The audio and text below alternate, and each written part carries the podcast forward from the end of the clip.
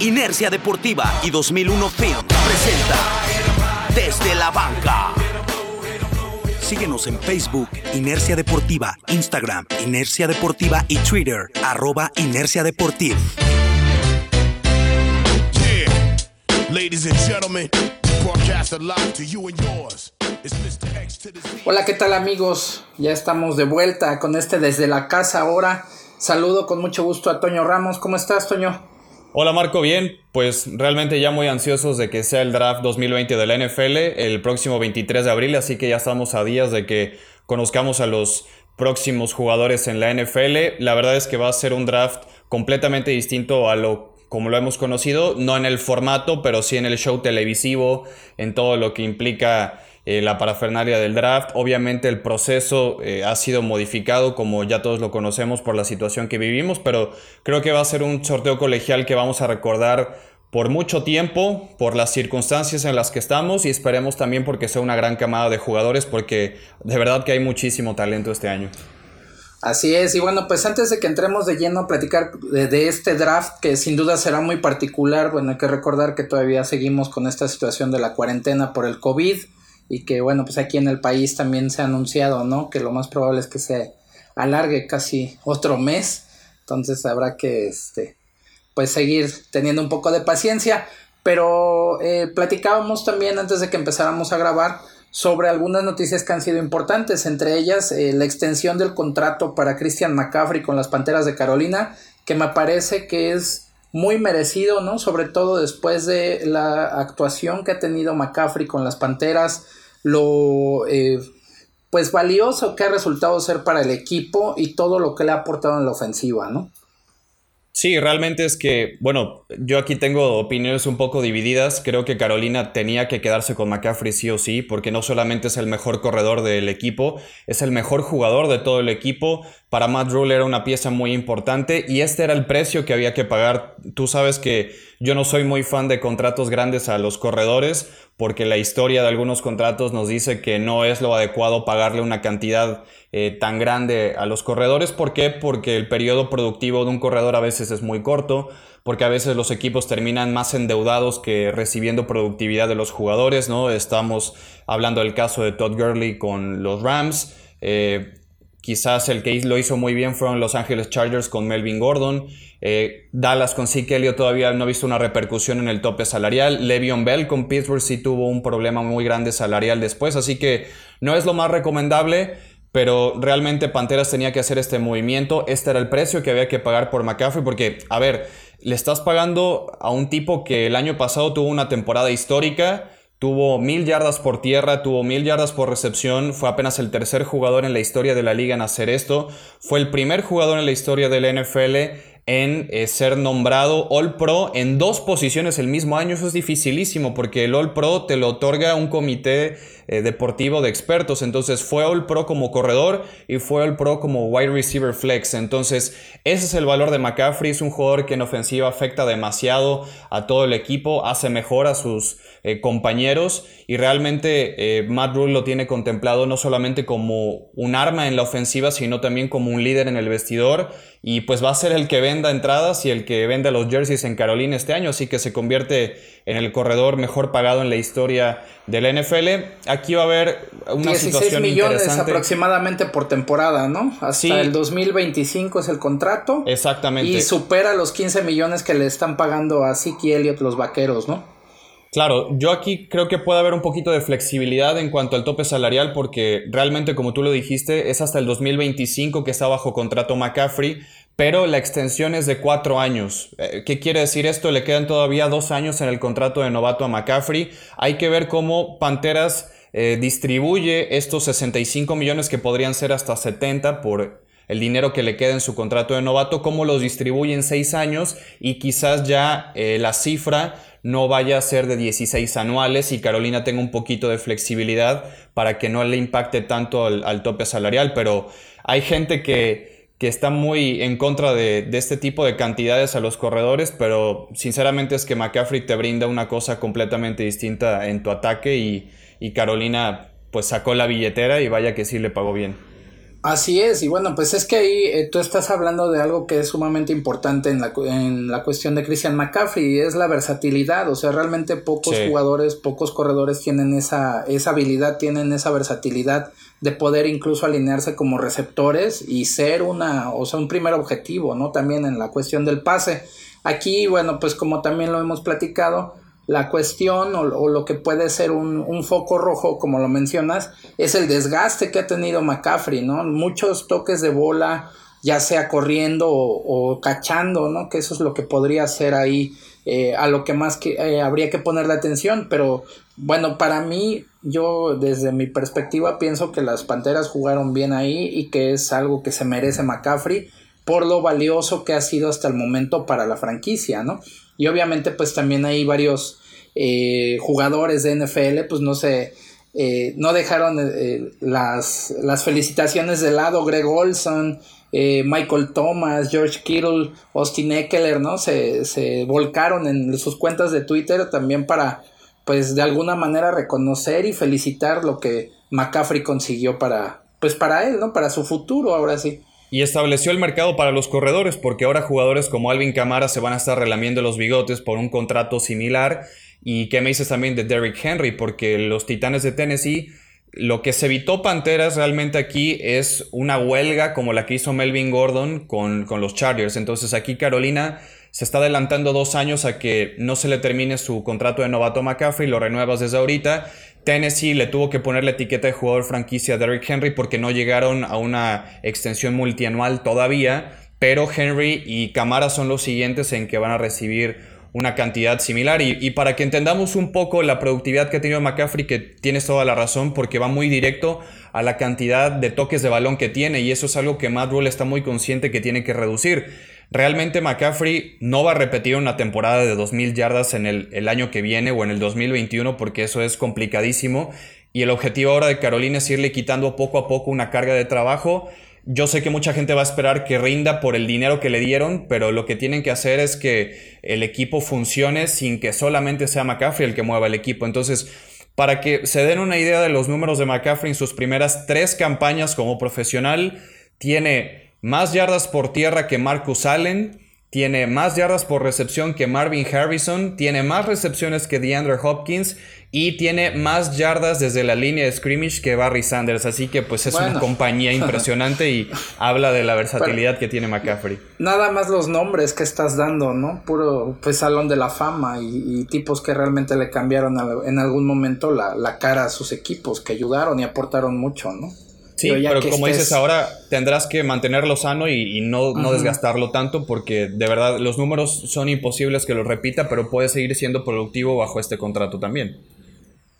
Sí, claro, eso es, eso es lo que tendrá que estar revisando el equipo de las, bueno, el head coach, el equipo de las Panteras, ¿no? La manera en que pueden eh, distribuir más el juego para, para McCaffrey para que se mantenga sano y también algo que es muy importante, que tenga ese nivel, ¿no? También ya hemos visto eh, jugadores que tienen este tipo de contratos y se echan a la maca, ¿no? Se, se, se vuelven, o sea, parece que los voltean al, al revés, ¿no? Ya dejan de ser eh, ese tipo de jugadores que son muy productivos que ya empiezan a, llevársela, pues digámoslo así, mucho más tranquilo, ¿no? Ya logran el contrato que querían, se van eh, con una muy buena cantidad de dinero y se les olvida que pues también su rendimiento debe seguir siendo así, ¿no? Que yo pienso que en el caso de McCaffrey no va a ser. Lo que podría tener ahí, bueno, pues la, la cuestión de las lesiones, que también es, algo pues, natural. Lo que más pero por la ética de trabajo y todo lo que se ha visto que tiene este jugador, no creo que vaya a ser de esa manera, ¿no? Y tiene 23 años. O sea, no solamente es el corredor mejor pagado en la historia, es el jugador más joven en recibir esta cantidad de dinero. Así que pues eh, Carolina tiene que tener un plan muy claro con él, tiene que reforzar la línea ofensiva, los compañeros que tiene alrededor creo que son bastante buenos, como ya te he dicho, Panteras defensivamente no sé qué va a hacer, pero va a ser un equipo muy entretenido con DJ Moore, con Curtis Samuel, Teddy Bridgewater, con... Eh, eh, Robbie Anderson que acaba de llegar. Playmakers, Carolina tiene. La cuestión es que ganen partidos. Muchas yardas, muchos touchdowns puede ser que sí tengan, pero partidos ganados, ese va a ser un problema en 2020. Pero creo que es un buen núcleo y es un jugador pilar por el cual empezar a construir el equipo que, que Matt Rule quiere. Y hablando de algunas otras eh, transferencias y transacciones que se han hecho en los últimos días, ya antes de pasar al análisis del draft, eh, hubo un trade hace un par de días. Eh, no estuvimos platicando la semana anterior, pero los Houston Texans hicieron de Brandon Cooks, este receptor que ha sido canjeado ya tres veces en su carrera. Los Texans mandan una segunda ronda de este año a cambio de Cooks y una cuarta del 2022. Así que ese fue el canje que empieza a enrocarse un poquito Bill O'Brien por la salida de DeAndre Hopkins, pero realmente en calidad y en durabilidad creo que Brandon Cooks también ha dejado a veces un poquito de dudas. Tuvo buenas eh, temporadas con Nueva Orleans, con Nueva Inglaterra, pero son unos zapatos muy grandes de llenar los que, los que deja Brandon Cooks. El cuerpo de receptores de Houston no creo que esté completo porque lo que más tienen sus, receptores son lesiones. Will Fuller se lesiona mucho, Cooks también, eh, Kenny Stills no es el que mejor rinde, pero hay que, hay que darle más ayuda de Sean Watson porque siento que me lo andan desamparando en los Texans y, necesita más herramientas Watson. Sí, bueno, pues ahí ya hemos platicado, ¿no? Sobre todo la, situación de el head coach que está jugando a ser este gerente general también. No, parece que está jugando Monopoly, ¿no? Mejor que se ponga a jugar Monopoly porque, híjole, Bill O'Brien sí deja dudas. Muchísimas, pero pues tendremos que ver, a ver cómo, cómo pinta esta temporada, que digo, ojalá y lleguemos a ese punto en el que no haya que decir que se va a cancelar, ¿no? La, sí, para empezar, sí. 2020 de la NFL, digo, hasta el momento parece que todo va a seguir siendo como está planeado, aunque bueno, pues también ya ha habido algunos cambios que precisamente este será el más importante hasta el momento, la manera en que se va a hacer el draft 2020, que pues será precisamente una cuestión virtual, casi casi para este, para este draft. Nunca se había hecho de esta manera, ya lo habíamos platicado también cómo se están haciendo las entrevistas a través de videollamadas, ¿no? todo, todo este uso de la tecnología y que finalmente es lo que se tendrá que hacer en el draft. Petit Bistro. Ubicado en el centro de Jalapa, ofrece café, postres, baguettes, croissants, emparedados, frappés, malteadas y más en un ambiente íntimo y agradable. Encuéntralos en Facebook e Instagram como Petit Bistro. El equipo número uno que va a seleccionar para este 2020 va a ser Cincinnati, que fueron los que peor récord tuvieron la temporada pasada.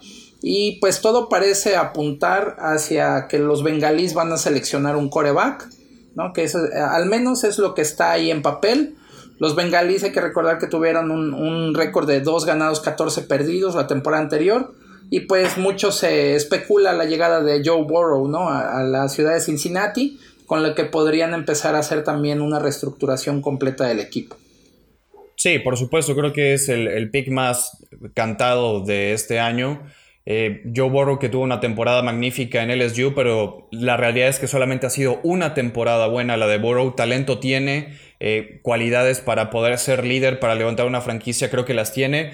Me parece que estaríamos hablando de otro panorama en la primera selección global para Cincinnati si Tua Tagovailoa no se hubiera lesionado. Creo que Tua, eh, sin la lesión, le pudo estar quitando el pick número uno global a Burrow este año, porque creo que ese es el talento que tiene Tua, porque tuvo más años en Alabama demostrando el talento que tiene. Le rescató a Nick Saban en un campeonato nacional a medio tiempo. De ahí eh, su carrera eh, levantó. En dos cuartos, ¿verdad? En dos cuartos, sí. Contra Georgia levantó por completo el, partido y ganando el título para, para los Crimson Tide. Después tiene una muy buena temporada. No ha ganado Heisman, pero ha estado siempre en la conversación. Así que si Tua no se lesiona, lamentablemente eso ya no lo podemos quitar de su récord de, de college. Pero es un jugador que me parece que va a ser también muy, muy cotizado este año. Miami seguramente no lo va a dejar pasar, pero por supuesto, si hablamos de Cincinnati, no creo que se vayan a ir por Chase Young, que creo que Chase Young es el mejor jugador en general de este draft, porque es un defensivo que cada snap realmente afecta al mariscal de campo. Si nosotros creíamos que Nick Bosa era un portento como ala defensiva, que también fue su compañero en Ohio State, pues Chase Young le dice quítate que te voy, porque es un tipo que tiene mucha combinación de movimientos, es fuerte, rápido. Creo que Washington sería un error garrafal que lo deje caer este, pasando la segunda selección. Ron Rivera es un tipo de corte defensivo y va a estar seleccionando a Chase Young. Así que yo creo que esas van a ser las dos primeras selecciones. Joe Burrow a Cincinnati y Chase Young a Washington. Creo que es lo más lógico en estos momentos. En, el papel, ¿no? Que también se especula que, por ejemplo, Washington pudiera ir por un receptor abierto o, por, o probablemente por una ala cerrada, ¿no? Pero pues esa, esa cuestión de no dejar pasar a, a Chase Young, bueno, pues es, algo que también suena muy lógico, ¿no? El tercer pick va a pertenecer a los Leones de Detroit que terminaron la temporada con 3 ganados, 12 perdidos y un empate. Aquí, bueno, pues cuáles serían las necesidades de los Detroit Lions? Pues probablemente linieros defensivos, ¿no? En los últimos años han perdido varias, varias gente importante en esa posición y quizá es lo que tendrían que estar buscando, ¿no? Sí, o esquinero también, ¿no? Con la salida de, Darius Slay. La verdad es que aquí Detroit puede ser el equipo que afecte completamente todo el draft. Se puede hacer un efecto dominó porque tiene la opción de tomar a Isaiah Simmons, que es uno de los mejores no puedo decirle linebacker porque juega de todo, juega de safety, juega de nickel, lo han puesto de corner, linebacker exterior, linebacker medio. Eh, Isaiah Simmons lo puede hacer de todo, lo demostró en Clemson.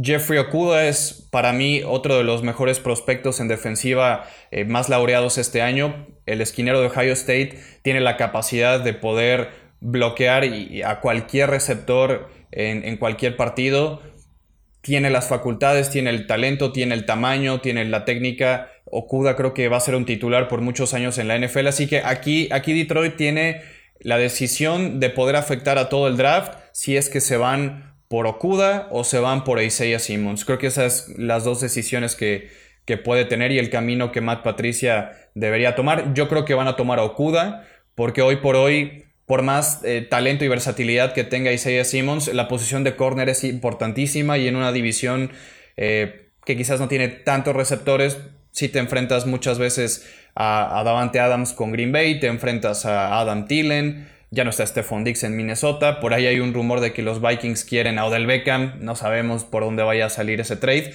pero eh, sin dudas, perdón, los Leones de Detroit van por, por Jeffrey Okudo o por Isaiah Simmons, serían los dos caminos. Y bueno, continuando con el pick número 4, es para los Gigantes de Nueva York, que terminaron 4-12. En el número 5, los Delfines de Miami, que, están con, que terminaron 5-11. Y pues Nueva York eh, probablemente tiene que apostar la línea ofensiva, ¿no? Claro. Que es algo que necesita para ayudar tanto al coreback como ayudar a un corredor como, como Saquon Barkley, ¿no? Que tienes que explotarlo más. Es un jugador muy completo, pero si no tienes una línea ofensiva que te ayude, pues es complicado, ¿no? Sí, totalmente. Yo también creo que los gigantes se van a decidir por un liniero ofensivo. Tristan Wirfs de Iowa para mí es el, mejor liniero este año. Puede ser tackle derecho. Por lesiones con, con, Iowa ha jugado como tackle izquierdo. En el combine la verdad es que puso números extraordinarios. Para el tamaño que tiene es un jugador muy atlético, muy ágil. Y lo primordial es eh, proteger a, Daniel Jones y, como dices, también darle más oportunidades y espacio a Saquon Barkley. No me extrañaría que Dave Gettleman tome aquí al que no agarró eh, Detroit, porque si Detroit se fue con Okuda y les cae a Isaiah Simmons, aquí también podría ser una buena opción para, para Gigantes. Así que yo veo a, Tristan Wirfs siendo la, la decisión de Dave Gettleman o el descarte, por así decirlo, en defensiva que haya tenido Detroit, ya sea eh, si se van por Okuda, creo que Simon sería lo ideal también para ellos.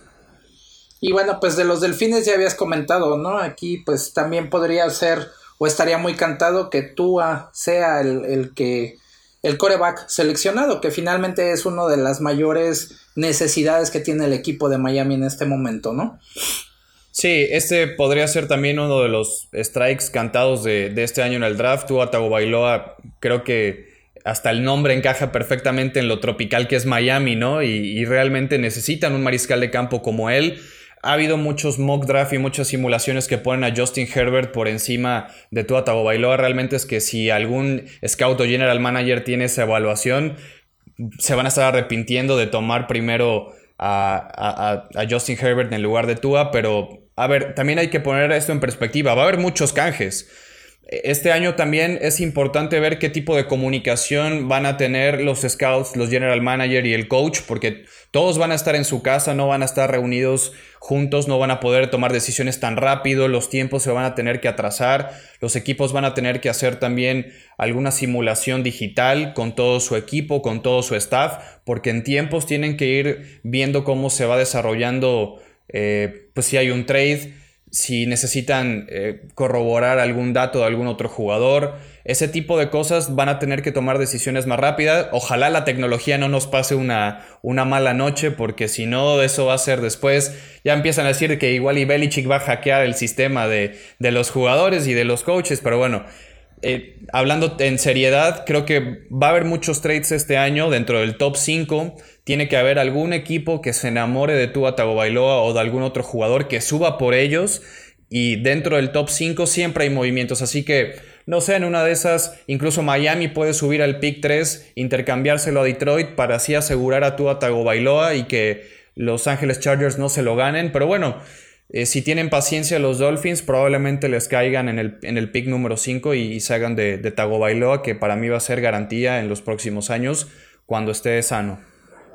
Así es, y bueno, de ahí continuando, viene, vienen los Chargers, que terminaron 5-11, las Panteras de Carolina con 5-11, y los Cardenales, que terminaron 5-10-1. Esos son los picks 6, 7 y 8. Eh, pues por ahí se hablaba de que los Cardenales necesitaban un receptor, pero bueno, pues con este trade que hicieron parece que eso está cubierto. Probablemente entonces tendrán que ir por un corredor o por línea ofensiva, quizá. En el caso de las, las Panteras, urge línea defensiva, ¿no? Que es lo que estabas mencionando. Y probablemente también otro coreback, ¿no?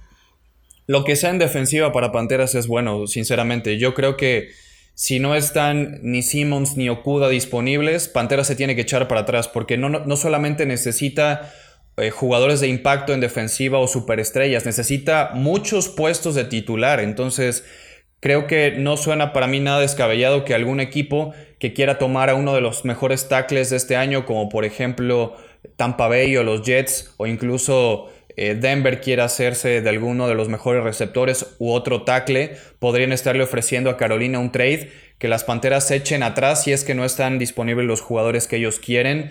Eh, por ahí Derek Brown o Javon Kinlo de South Carolina, los dos mejores tackles defensivos de este año, son una muy buena opción para Panteras, pero pueden estar después del pick 10, así que echarse para atrás podría ser una buena estrategia de Matt Rule.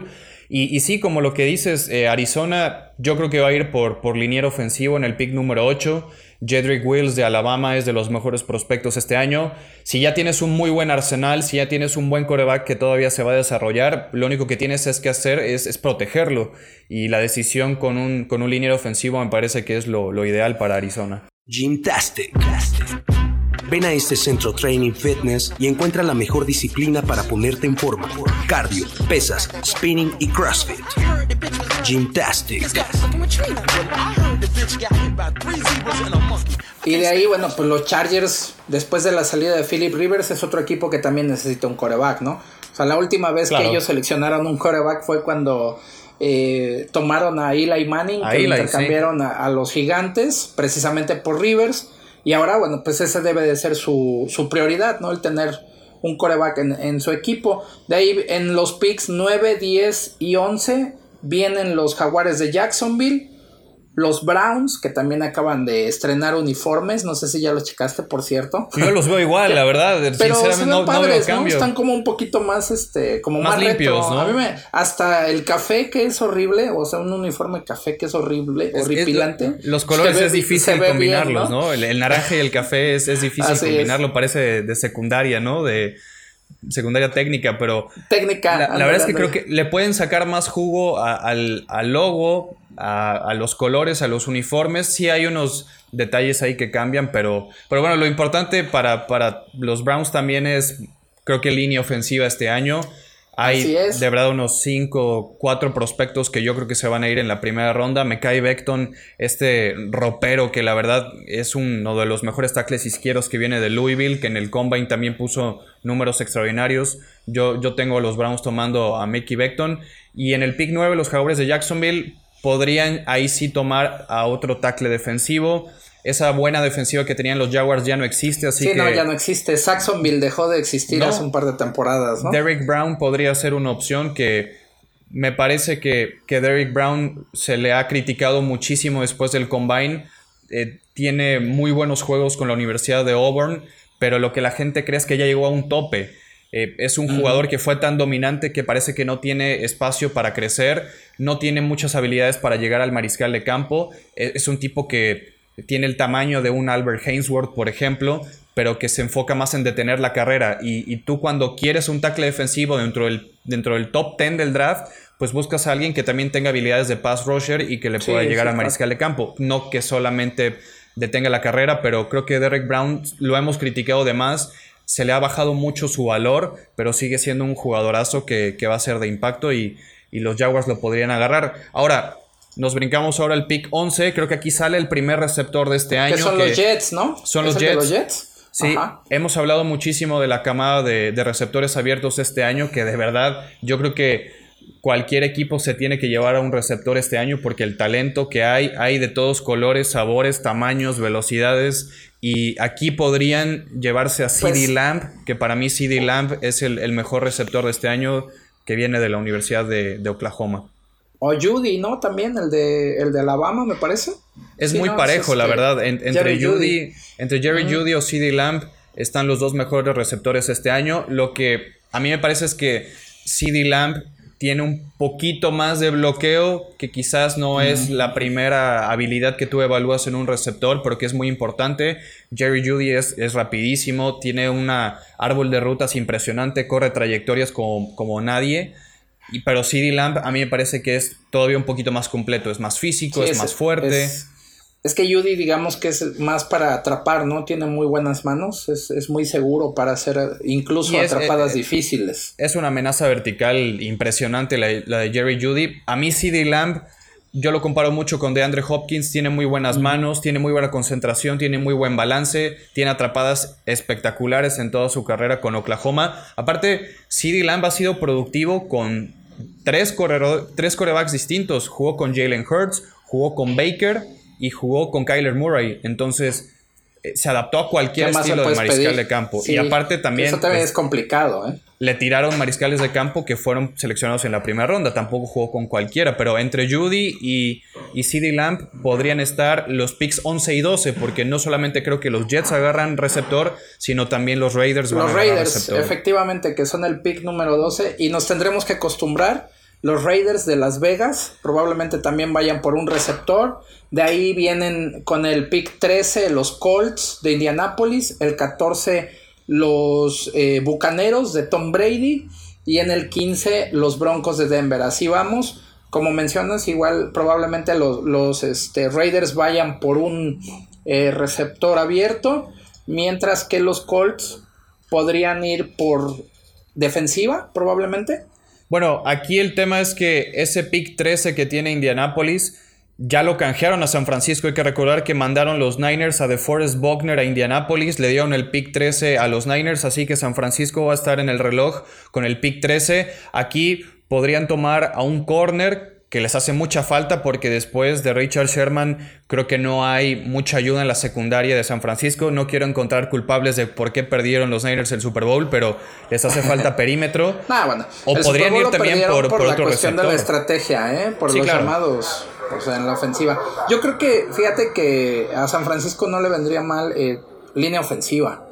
Digo, tienen, tienen una buena línea ofensiva, pero ya hay jugadores que están muy veteranos, ¿no? Por ejemplo, el, el tackle izquierdo, Staley, tiene 34, Staley. 35 años ya, que es, es muy bueno, es, un jugador muy completo, pero él ya empieza a batallar con el tema de las lesiones, ¿no? En, en estas últimas temporadas no ha tenido la misma consistencia. Hay que recordar que, por ejemplo, Staley fue uno de los linieros ofensivos que jugaron el Super Bowl en contra de, este, ¿cómo se llama? De los Ravens, que también lo pierden, que lo pierden en Nueva Orleans. Pero pues ya es un jugador que tiene ya algún camino recorrido y que también debe de empezar a ver una renovación, ¿no? Sí, yo sinceramente no iría por tackle en el pick 13 con San Francisco. Creo que van o por corner, que podría ser CJ Henderson de Florida, o Henry Rocks de Alabama, que es el más rápido de este año. Lo vimos en el combine deslumbrando. Y por ahí darle ayuda a Divo Samuel, darle más armas a Jimmy Garoppolo, creo que podría ser buena idea. En la selección 14, Tampa Bay va a ir por tackle. Ahí sí no hay de otra. Hay que proteger la inversión, hay que proteger a, a Don Tom Brady. Y Andrew Thomas de Georgia creo que podría ser eh, uno de los jugadores que, que quisieran tomar eh, Leach, el general manager de Tampa, para, para, proteger a Brady justamente. Y en el 15, pues... Los Broncos. Los Broncos creo que también les hace falta de todo. Eh, aquí me parece que están en una posición muy cómoda los, los, los Broncos para poder tomar al mejor jugador disponible porque puede ser un corner, puede ser tackle defensivo, puede ser receptor. yo creo que quien sea que quede más alto en su tablero lo van a defensivo, ¿no? Sí, sí, se les fue Chris Harris y, Chris Harris eh, ha sido garantía en los últimos años también con Denver. Así que, como te digo, realmente aquí tienen una situación muy favorable para poder tomar al que ellos crean que está más alto en su tablero y esté disponible. Así que, que Denver podría ayudarse bastante en esta posición 15. Así es, y de ahí viene en la 16 los Falcons, en la 17 eh, los Vaqueros y en la 18 nuevamente los Delfines, que por ahí por el intercambio que tuvieron con los Steelers, ¿no? De ahí, bueno, pues de los Falcons yo creo que tendrán que ir por defensiva, ¿no? Claro. Al ataque tienen muy buenas piezas todavía, pero su defensiva es algo con lo que han batallado, probablemente sea un, un rusher, alguien que juegue por afuera de la línea defensiva o probablemente también alguien en el perímetro a lo que le puedan apostar los Falcons, ¿no? Sí, totalmente de acuerdo contigo. Eh, la secundaria de Atlanta se debilitó muchísimo, pero la línea defensiva también necesita ayuda. Trajeron a Dante Fowler, que es muy buen pass rusher, pero le hace falta gente que acompañe adentro a, Grady Jarrett.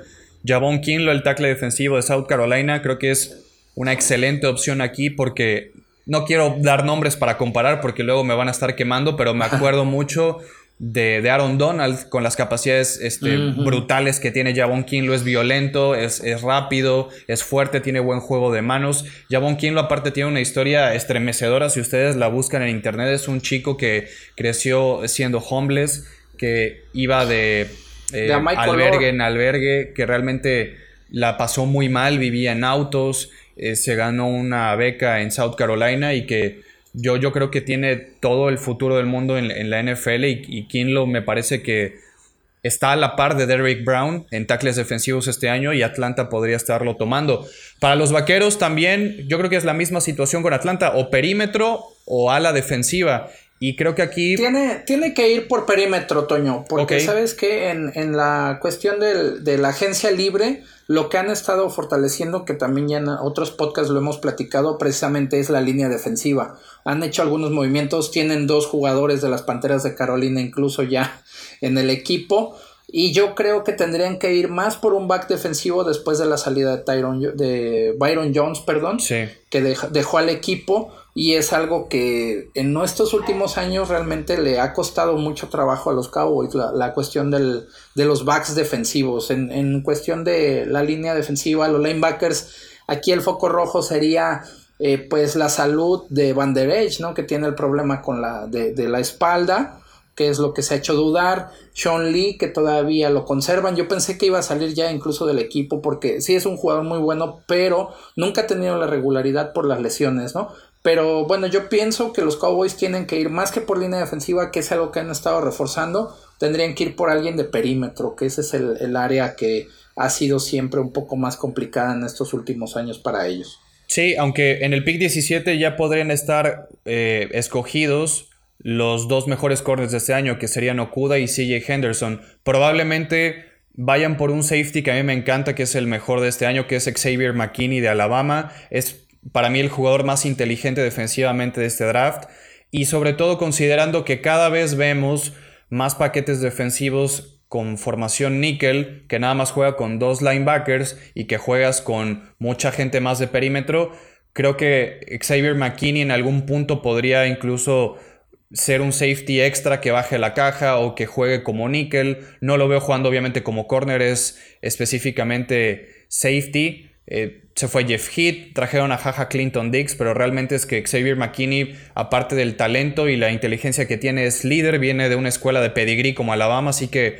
McKinney podría ser la opción. O mi otra opción para los vaqueros de Dallas es ayudarle a Lawrence para poder afectar al mariscal de campo y tomar a Lavon Chaison, que es el edge de LSU, que me parece que es de los jugadores más atléticos y rápidos que hay en la posición de la defensiva este año. Así que Chaison o Xavier McKinney podrían ser las opciones de los vaqueros. 2001 Films. Empresa dedicada a la creación y producción de contenidos audiovisuales, spots, videoclips, videos institucionales, videomemorias y transmisiones en vivo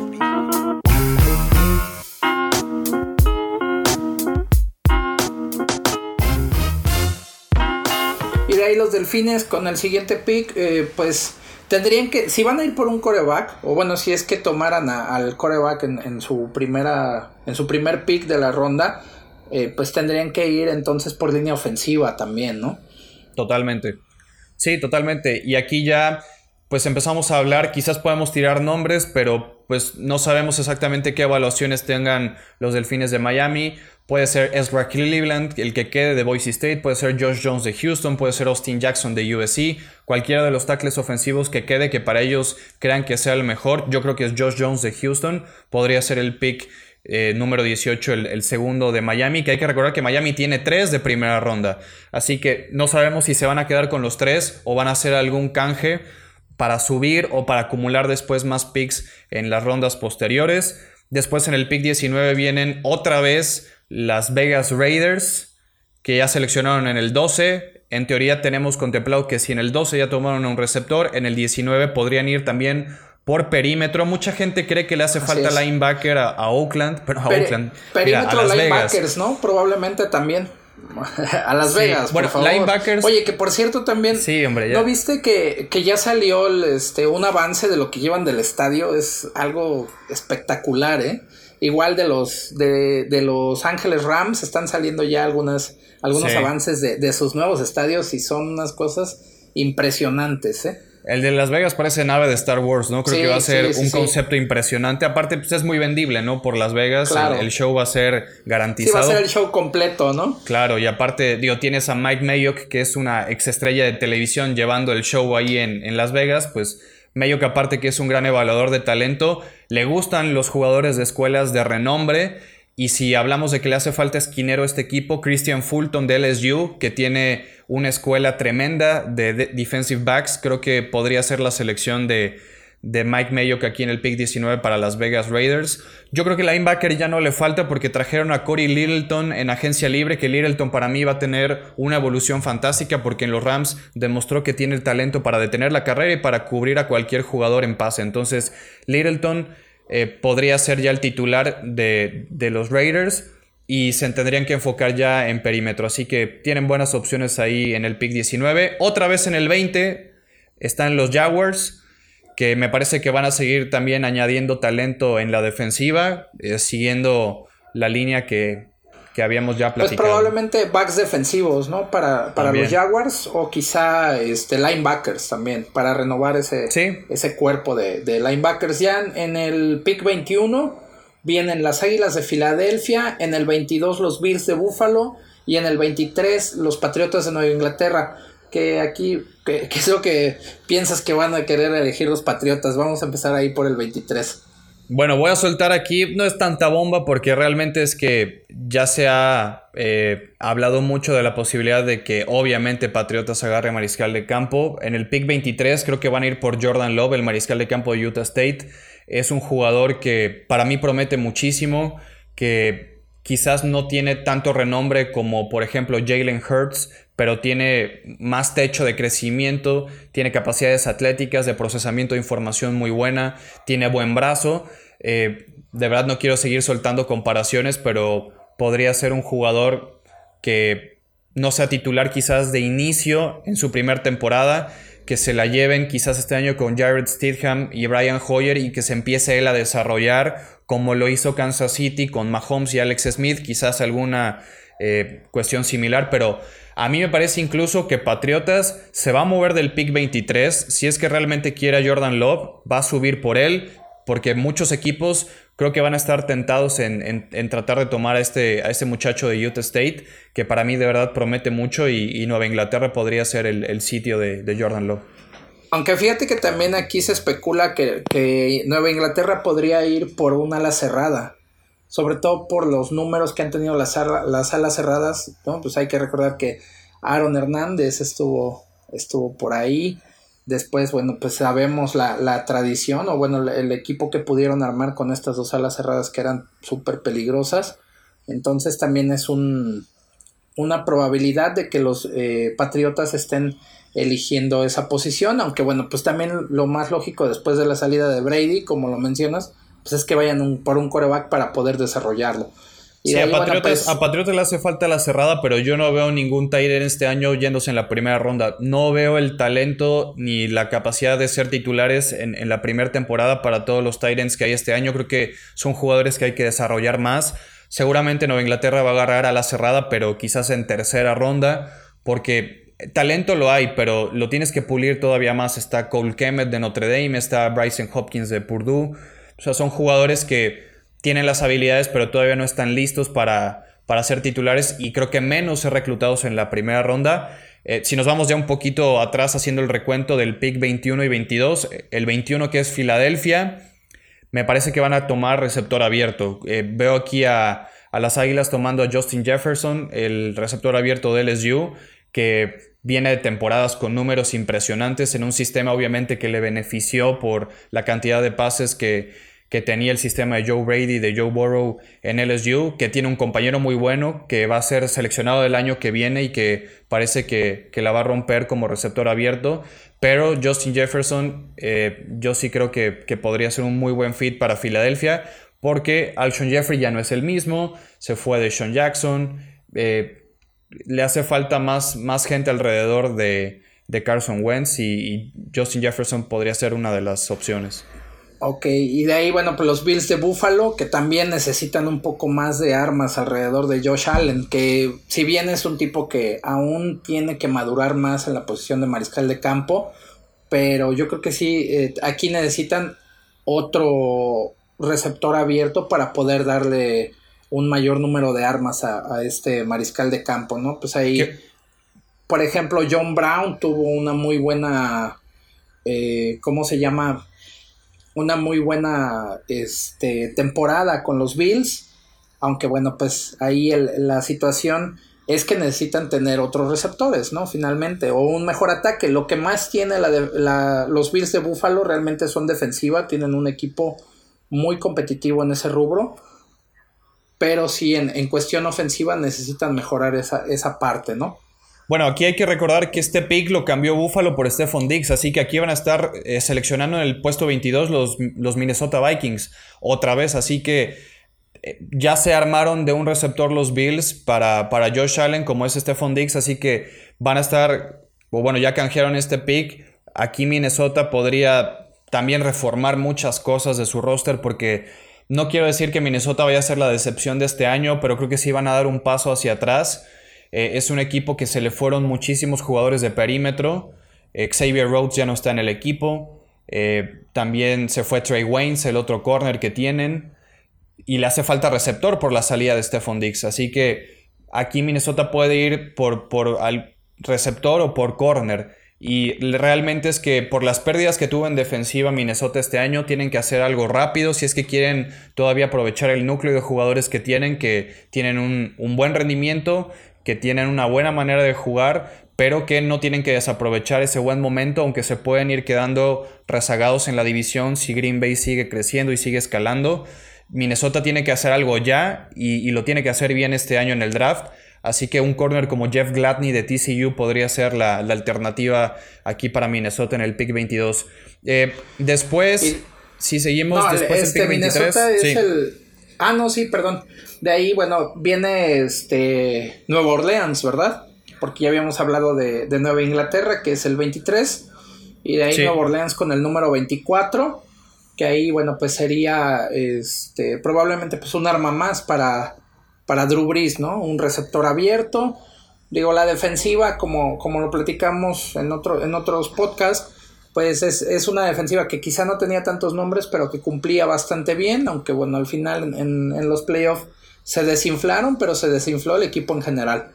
Pero si tienes un coreback como Drew Brees, y pues evidentemente pues van a tener que seguir eh, pues tratando de cubrir a, Michael Thomas, ¿no? Es, es el, receptor que va o que eh, ocupa mayor atención de las defensivas, pues necesitas también tener otro, otro receptor que te pueda ayudar a, tener esa explosividad a la que nos tienen acostumbrados los Santos de Nueva Orleans.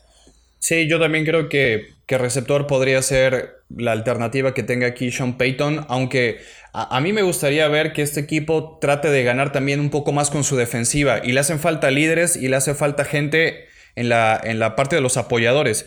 Así que Patrick Quinn de LSU podría ser el jugador que, que terminen tomando con el pick 24. Es un linebacker muy atlético que Solamente tuvo también un año medianamente productivo en LSU, que le hacen falta muchas cosas de técnica, de lectura. Eh, otro linebacker que es muy completo, que es Kenneth Murray de Oklahoma, podría ser también la decisión aquí de, Nueva Orleans, porque si tú ves el cuerpo de apoyadores que tienen, eh, perdieron a AJ Klein, Kiko Alonso ya no es el mismo. Eh, de Mario Davis es bueno, pero le hace falta compañeros. Así que no solamente receptor, pero linebacker también los Santos deberían estarlo contemplando. Hay que recordar que después del pick 20 en adelante empezamos a ver también un poco de cosas raras, porque ya empiezas a ver jugadores que no tenías contemplado que se metieran en la primera ronda y algunos equipos los tienen evaluados más arriba que otros.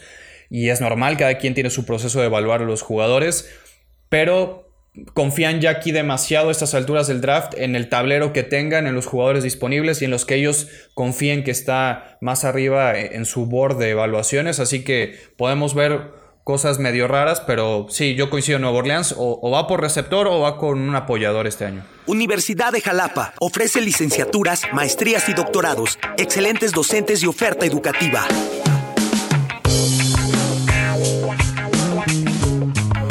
De ahí, bueno, vendría el tercer pick ya de los, este, de los Delfines de Miami, ¿no? Que pues tendrían que ir a lo mejor en esta ocasión, si, siguiendo con la cuestión ofensiva, si vas por coreback, si vas por línea ofensiva, a lo mejor un corredor les vendría bien también, ¿no? A, los Delfines. Digo, que es algo que tú mencionabas, tienen que aprovechar, o sea, realmente tienen que hacer un muy buen draft, tienen eh, tres picks de primera ronda los Delfines, y pues si no, si no pueden armar algo bueno de aquí, híjole, otra temporada como las que han sido las últimas de ellos, ¿no? Sí, o sea, si, si no pueden ya ni en el Madden van a poder armar un equipo bueno, porque, a ver, o sea, Miami tiene 14 picks totales este año. No va a elegir a todos, porque realmente sabemos que de esos 14, pues también te va a impactar bastante en el tope salarial, que lo tiene Miami, pero si tienes tanto capital de draft, lo puedes estar ocupando para o ganar selecciones para el 2021 o subir, porque si te sobran muchas en la quinta y sexta ronda, mejor las intercambias por una cuarta, una tercera y tratar de agarrar dentro del top. O sea, Miami tiene la, la 5, la 18, la 26 la 39, la 56 y la 70. Son demasiados picks dentro del top 100, así que pues le tienen que pegar a alguno porque pues este equipo lo que necesita son jugadores de impacto inmediato y que obviamente empiezan a reestructurarse. Yo también creo que aquí podemos ver a uno de los primeros corredores salir en el draft. Para mí el mejor corredor este año es Jonathan Taylor de Wisconsin. Eh, tiene tres años con los Badgers corriendo para más de 2.000 yardas. E, ese es el nivel de productividad que tiene Jonathan Taylor, que también sabemos que Wisconsin corre demasiado, que quizás puede venir un poco desgastado. Eh, otro corredor que me parece que es de lo mejor este año, que es muy, muy distinto a Jonathan Taylor, es DeAndre Swift de Georgia. Swift es un poco más elusivo, eh, cambia rápido de dirección, es más espectacular, pero Jonathan Taylor es un caballo de batalla que va a ser titular muchos años en la NFL, podría ser la selección de Miami en el 26 o si ya elegiste con tus primeras dos selecciones gente en ofensiva, pues también echarle la mano a la defensiva que, que le hace falta también a mucha gente. Un linebacker, ¿no? Un linebacker, totalmente de acuerdo. El, que no haya elegido quizás Nuevo Orleans, ya sea Patrick Quinn o Kenneth Murray, podrían ser las decisiones de, de Miami. Y de ahí viene el turno para los Seahawks, que es, tienen el 27 y aquí probablemente estarían yendo o por un corredor o quizá por línea ofensiva, ¿no? Los, este, los Seahawks o línea defensiva? ¿Alguna de las dos líneas o un corredor? Sí, yo, yo veo también liniero ofensivo, sobre todo guardia, porque han perdido a, a varios jugadores de línea ofensiva en esta agencia libre. Acaban de contratar a Mike Yupati, que pues ya no tiene la juventud de antes, ya no es el que jugaba en San Francisco, que dominaba esa línea con los Niners, Yupati. Pero también hay que contemplar que ya no está, o que en teoría ya no va a estar ya Devion Clowney, porque Clowney todavía no tiene equipo. Clowney está por Sí, ahí. Tiene, tiene varios agentes libres, ¿no? Este, los Seahawks en línea defensiva. Sí, bueno, Clowney todavía está bajo contrato, pero están tratando de, de buscarle eh, un- una cabida. Yo creo que aquí podrían ir por ala defensiva. Hay un chico de Penn State, Jetur Gross Matos, que tiene brazos muy fuertes, largos, tiene el cuerpo perfecto para jugar la posición. No ha sido tan productivo como algún otro prospecto, como AJ Epenesa de Iowa, pero creo que Gross Matos encaja muy bien en lo que quiere Pete Carroll, en una defensiva fuerte, violenta, agresiva, y, y podría ser la, la alternativa tras la salida de Jadevion Clowney, que como te digo, todavía no conocemos dónde va a jugar. Así es, sigue sin equipo. Otro primera ronda, ¿no? Un pick, de, un pick número uno de primera ronda sin equipo. De ahí Sí. eh, toca el turno para los Baltimore Ravens, que eh, pues probablemente tendrían que ajustar algo o buscar algo sobre defensiva, un, un linebacker, probablemente, o pues si no, un, un liniero ofensivo. Aunque bueno, pues la línea ofensiva trabajó bastante bien, ¿no? Le, le dio este pues mucha consistencia al, al juego de, de su coreback, ¿no? Que en este caso, pues, no solamente tuvo que mostrar que tenía el brazo, sino que también todas las habilidades corriendo la pelota. Pero probablemente tengan que ir más por defensiva, por linebacker. Sí, a mí me gustó lo que hizo Baltimore en la agencia libre porque fue uno de los equipos que, en teoría, tú lo que haces es cubrir huecos y necesidades en agencia libre para que llegues al draft tranquilo y no trates de subir apresuradamente para agarrar a alguien que lo necesites mucho en una posición, ¿no? Tratar de hacer eso es una mala administración. ¿Por qué? Porque llegas al draft más tranquilo y simplemente agarras talento y empiezas a construir a tu equipo a base de talento y no, no de necesidades. Así que lo que hizo Baltimore este año en identificar qué fue lo que hizo que perdieran prácticamente en el juego de playoff contra Tennessee, que les corrió la pelota a los Titans lo que quiso, fue reforzarse en la línea defensiva, trajeron a dos buenos tackles defensivos y yo también creo que, que deberían ir por un linebacker. A mí me gusta mucho Zach Bond de Wisconsin, creo que encaja perfectamente en este tipo híbrido de linebacker pass rusher para una defensiva 3-4 que ha manejado por mucho tiempo Baltimore, así que Zach Bond podría ser una de las, de las opciones aquí o el mismo AJ Epinesa. Creo que las necesidades quizás... eh, de Baltimore y de Tennessee, que es el pick 29, podrían estar también Así yendo es. por, por un ala Sí, defensiva. linebackers. o linebackers que tengan esta multiplicidad de poder cubrir, tener el atletismo de, de cubrir jugadores en pase, pero también afectar al mariscal de campo. Y ya en el pick número 30 llegan los Green Bay Packers, ¿no? Que probablemente tendrían que ir por, o estarían buscando un receptor, ¿no? Para ayudarle a, este, a eh, Aaron Rodgers con el ataque general, eh, con el ataque aéreo. Sí, yo también veo justamente a un receptor abierto para, para Green Bay. Podrían irse también por linebacker. Se fue Blake Martínez. Eh, les hace falta también gente de voz de mando en la defensiva. Quizás en el pick 30 ya no estén los linebackers de, de primera ronda como tal. Ya no los tengan disponibles en ese momento. Pero receptores hay y muchísimos. Aquí es difícil atinarle a qué tipo de receptor va a querer complementar el ataque aéreo de eh, Davante Adams y Aaron Rodgers.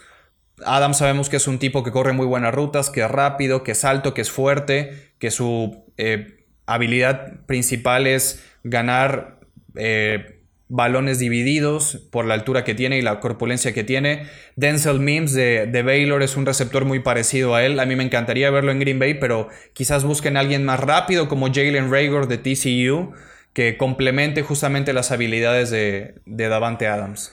Ok, bueno, pues continuando ya con el. Llegando ya al final de este.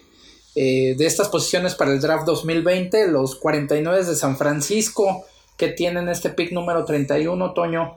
Ahí, bueno, ¿qué es lo que, que podríamos ver? Ya la platicábamos un poco, ¿no? Probablemente línea ofensiva o otro receptor abierto, ¿no? Este, sí, todo depende de que hagan con su primer pick que tienen en, el draft. Pues, Sabemos que hicieron ese trade que mandaron a DeForest Buckner a Indianapolis. Ellos van a estar escogiendo primero en esa posición, así que en el 31 van a tomar eh, algún otro jugador del que fueron en, su primer pick, así que podría ser esquinero. Yo tengo a AJ Terrell de Clemson como el, corner que podría estar acompañando a Sherman, que les hace falta más gente en la secundaria. Como bien dices, un receptor para complementar el ataque con Divo Samuel. Se fue Manuel Sanders a Nueva Orleans, así que así como lo hizo Green Bay en el pick 30 con un receptor que complemente a Devante Adams, creo que San Francisco podría hacer lo mismo, pero para complementar las habilidades distintas que tiene Divo Samuel. Así que para los Niners es o receptor o corner, dependiendo de lo que hicieron en, en su primer pick de esta primera ronda. Y para terminar, el día 1 del draft,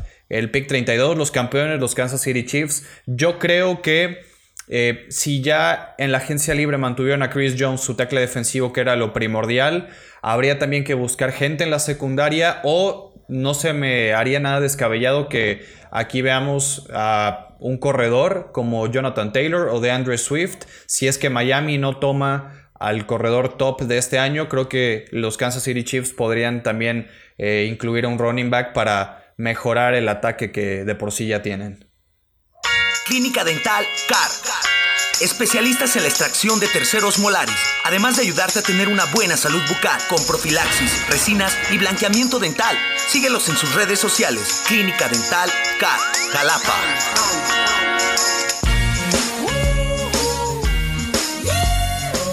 Así es, o probablemente también estaríamos viendo algún eh, defensivo en la secundaria, ¿no? Algún back defensivo que ayudara también a, los jefes en esa posición, o coincido contigo, probablemente un corredor sería una buena opción para ellos en este pick número 32 y bueno, pues así es cómo se va a desarrollar esta primera ronda para el draft 2020 que pues como ya lo estábamos comentando será un draft bastante atípico, ¿no? Eh, será el primer draft virtual en la historia de la NFL. Hasta en eso, fíjate, eh, si algo tiene la verdad la liga es que es una pues es la mejor liga del mundo y siempre está innovando, ¿no?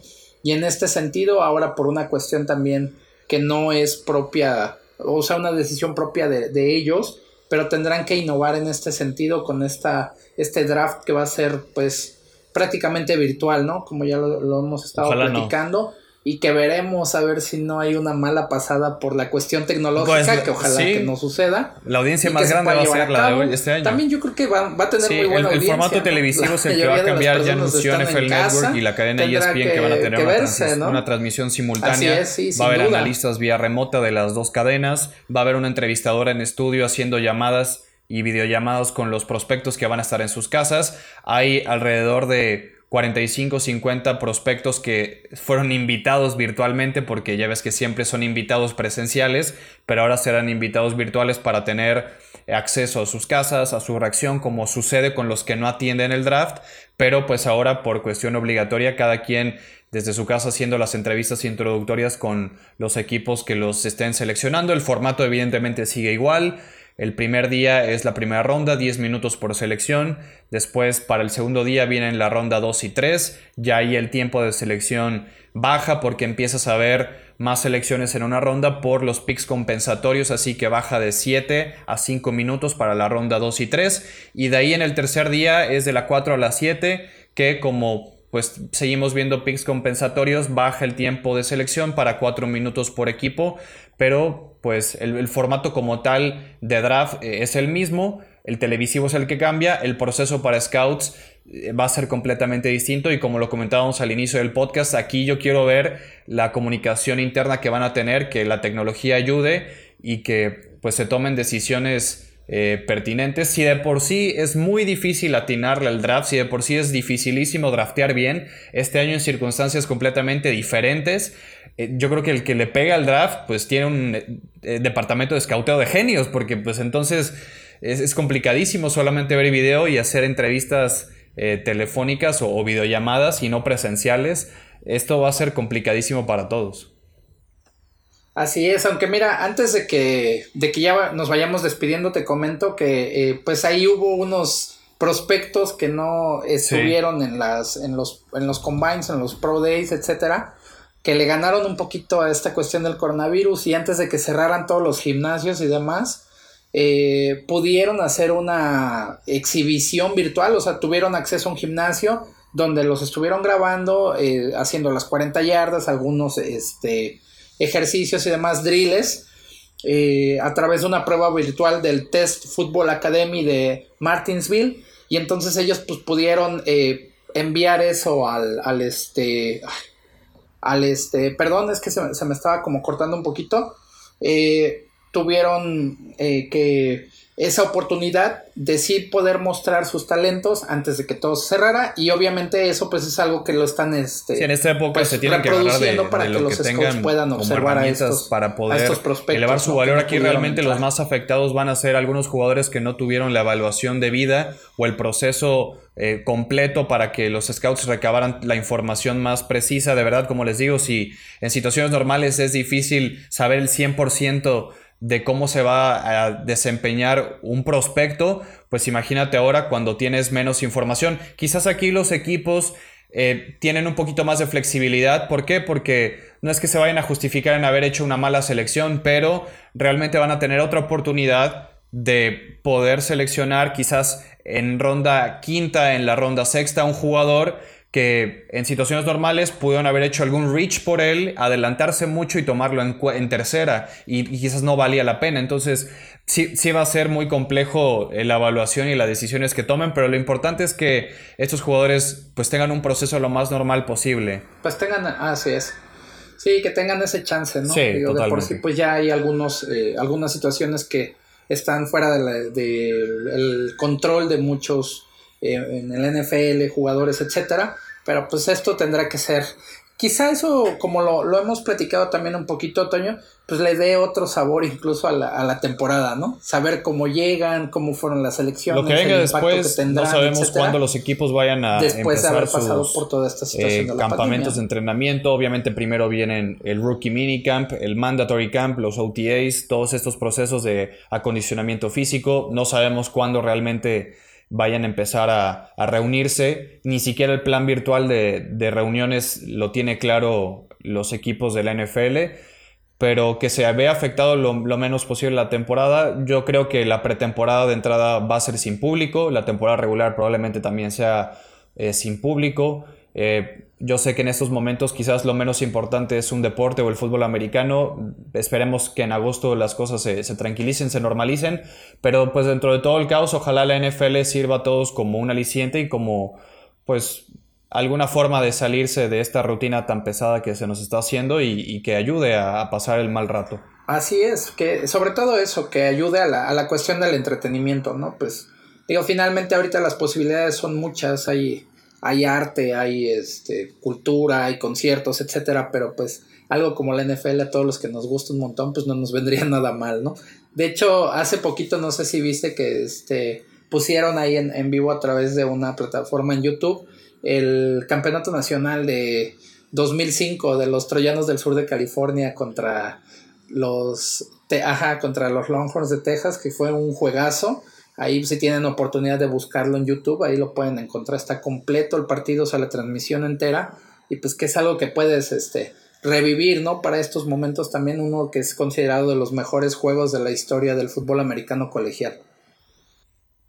Sí, no está de más, no está más repasar esos partidos. Y bueno, pues si de por sí el draft es interesante, pues ahora sin eh, deportes va a ser todavía más interesante estar pendiente. La verdad es que yo estoy muy entusiasmado de esta camada. Me parece que hay, como todos los años, muchos jugadores, muchas proyecciones. Yo realmente, eh, mi top 5 de jugadores este año son Chase Young, el ala defensiva de, Ohio State, que creo que puede ser del mismo nivel o incluso mejor que Nick Bosa, e Isaiah Simmons de Clemson, que ya hablamos que es un linebacker que puede jugar en múltiples posiciones. Joe Burrow de LSU, obviamente, lo tenemos que, que mantener. Hay que darle el beneficio de la duda de que su temporadón del 2019 la va a eh, reflejar también en la NFL.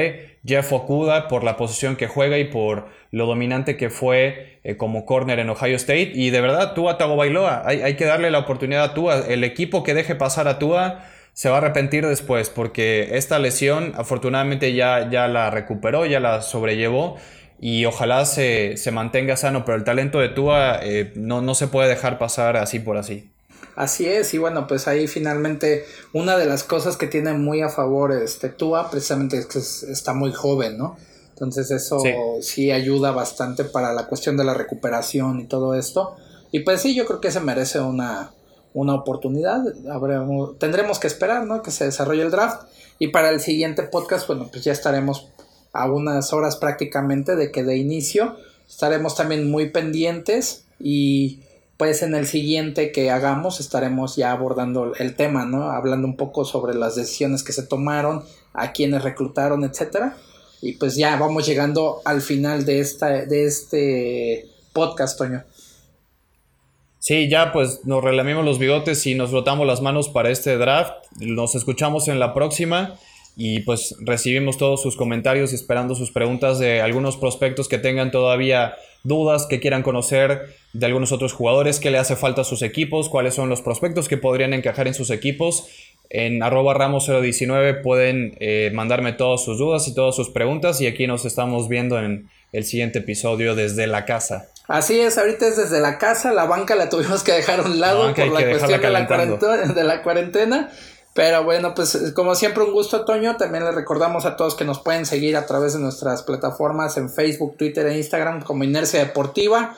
También estamos en Spotify y también en Musitón para toda la gente que nos sigue en Puerto Rico. Saludos también para, para, para allá, para la Isla del Encanto. Y bueno, pues ojalá ahí estemos todos bien y que pronto regrese toda la normalidad. Nos vemos y nos escuchamos para la que sigue. Síguenos en Facebook, Inercia Deportiva, Instagram, Inercia Deportiva y Twitter, arroba Inercia Deportiva. Ladies and gentlemen, broadcast live to you and yours. It's Mr. X to the Z Inercia Deportiva y 2001 Films presentó Desde la Banca.